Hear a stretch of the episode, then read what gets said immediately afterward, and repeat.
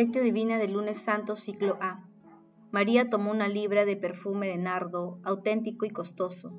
Le ungió a Jesús los pies y los secó con su cabello, y la casa se llenó de la fragancia del perfume. San Juan capítulo 12, versículo 3.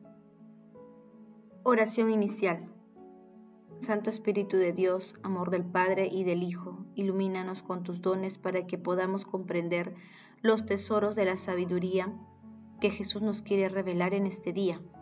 Madre Santísima, intercede ante la Santísima Trinidad por nuestras peticiones.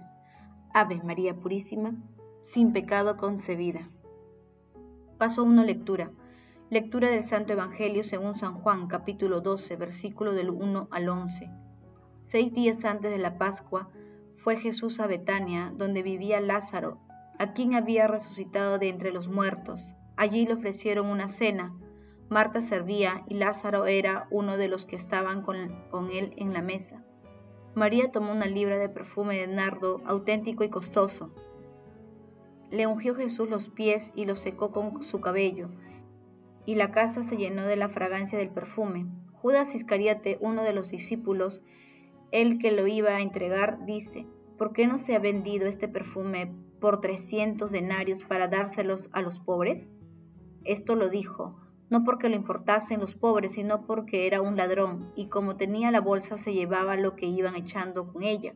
Jesús dijo, déjala, lo tenía guardado para el día de mi sepultura, porque a los pobres los tienen siempre con ustedes, pero a mí no siempre me tienen. Una muchedumbre de judíos se enteró de que estaba allí y fueron, no solo por Jesús, sino también para ver a Lázaro, al que iban resucitando entre los muertos los sumos sacerdotes decidieron matar también a Lázaro porque muchos judíos por su causa se les iban y creían en Jesús. Palabra del Señor, gloria a ti Señor Jesús. Una mezcla sabia y armoniosa de numerosas y variables hierbas aromáticas, cada una con un aroma particular, constituye una esencia perfumada que en su compasión toma el nombre de nardo, el nombre nardo proviene de una de las hierbas aromáticas que entran en una preparación. El perfume que se difunde con la unión de todos los aromáticos particulares es percibido por la sensibilidad purificada como el buen aroma del esposo en el cantar de los cantares. El nardo impregna en la esposa del perfume del esposo. En el Evangelio, el buen aroma de Cristo que había impregnado entonces la casa se comunica a todo el cuerpo de la iglesia en toda la tierra y en todo mundo. El texto de hoy denominado Jesús es ungido en Betania se ubica también en Mateo capítulo 26 versículo del 6 al 13 y en Lucas capítulo 7 versículo 36 al 50. Jesús es ungido por la hermana de Lázaro, María, quien inspirada por el Espíritu y con plena generosidad realiza la unción trascendiendo toda motivación humana y reconociendo en el Maestro al ungido de Dios con una perspectiva totalmente opuesta. Judas Iscariote calcula solamente el valor económico del perfume. Sin embargo, el perfume que impregna toda la casa es la fragancia de la vida eterna que triunfa sobre la muerte. Es la fragancia del pastor. Se debe destacar que Jesús tenía una gran amistad y trato frecuente con Lázaro, Marta y María. También nosotros somos amigos de Jesús. Recordemos su maravillosa expresión en San Juan capítulo 15 versículo 15 no los llamó ya siervos, a ustedes los he llamado amigos. Jesús es el amigo por excelencia, por eso recordemos que la verdadera amistad conduce al apostolado. Paso 2. Meditación. Queridos hermanos, ¿cuál es el mensaje que Jesús nos transmite a través de su palabra? En esta Semana Santa estamos a punto de ser testigos de la acción salvadora de Jesús con su pasión, crucifixión, muerte y resurrección que son los acontecimientos gloriosos que se abren las puertas a la vida eterna. Reconozcamos el bello rostro de nuestro Señor Jesucristo en todas las personas que sufren por distintas causas. Encontremos también al Señor con el rostro y el esfuerzo de todas las personas que trabajan directa o indirectamente por las necesidades, por los más necesitados. Cada vez que leemos la palabra de Dios somos participantes activos de los sucesos de que ella narra y el pasaje evangélico de hoy no es la excepción. En este caso nosotros también estamos invitados a la cena de la casa de Lázaro para estar con Jesús, para ser sus amigos, escuchar sus enseñanzas interiorizarlas y llevarlas a la práctica en nuestra vida cotidiana. Como en aquel tiempo, en la actualidad, los opositores de Jesús, bajo el poder de las tinieblas, buscan a toda costa evitar que más personas se conviertan y sigan a Jesús, pero la fuerza del Santo Espíritu de Dios es invencible para quienes deciden seguir a nuestro Señor Jesucristo. Mantengámonos firmes en la defensa de la vida, la familia y de todos los principios cristianos. Hermanos, que el ejemplo del amor adorador de María y la lectura de la palabra iluminada por el Espíritu Santo, nos ayuden siempre a evitar en nosotros reacciones materialistas y aceptar la amistad y la invitación de seguir a Jesús de forma incondicional. Jesús, María y José nos aman. Paso 3. Oración.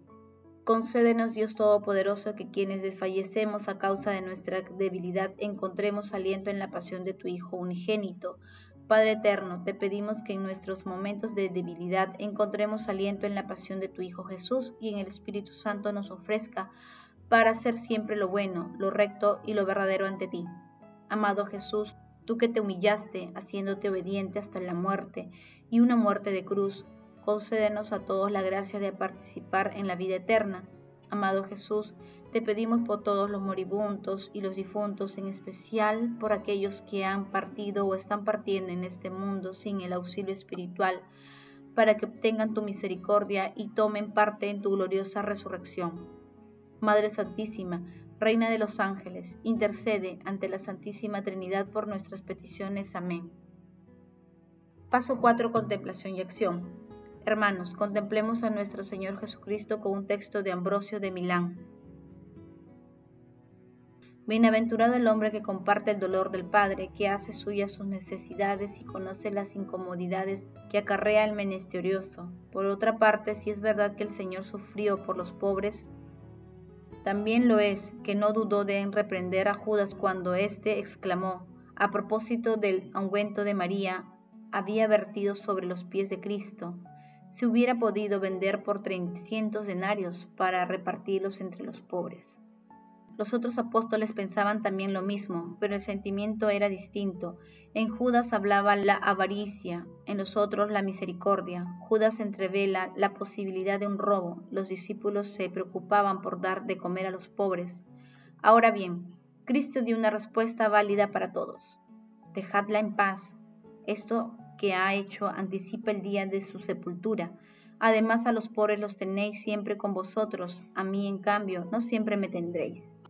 Así pues, en primer lugar está la fe y en segundo la misericordia. La misericordia solo resulta preciosa si va acompañada de la fe. Sin la fe es un despojo, sin la fe es insegura. La fe es un fundamento seguro de toda virtud. Bienaventurado por tanto el que piensa que en la miseria y en la pobreza de Cristo, de que el rico como era, se hizo pobre por nosotros, rico en su reino, pobre en la carne, porque tomó sobre sí en la carne de pobres no padeció por consiguiente en su riqueza, sino en nuestra pobreza. Intenta pues penetrar en el sentido de la pobreza de Cristo si quieres ser rico. Intenta penetrar en el sentido de su debilidad si quieres obtener la salvación. Intenta penetrar en el sentido de su cruz si quieres no avangorzarte de ella. En el sentido de su herida si quieres sanar las suyas. En el sentido de su muerte si quieres ganar la vida eterna en el sentido de su sepultura si quieres encontrar la resurrección. Queridos hermanos, acudamos a la misericordia divina y sigamos meditando en esta semana la pasión y muerte de nuestro Señor Jesucristo. En esta meditación adoremos y proclamemos a Jesús, Rey de nuestras vidas. El amor todo lo puede, amemos que el amor glorifica a Dios. Oración final. Gracias Señor Jesús porque tu palabra nos conduce por caminos de paz, amor y santidad. Espíritu Santo, ilumínanos para que la palabra se convierta en acción. Dios glorioso, escucha nuestra oración. Bendito seas por los siglos de los siglos. Madre Santísima, intercede ante la Santísima Trinidad por nuestras peticiones. Amén.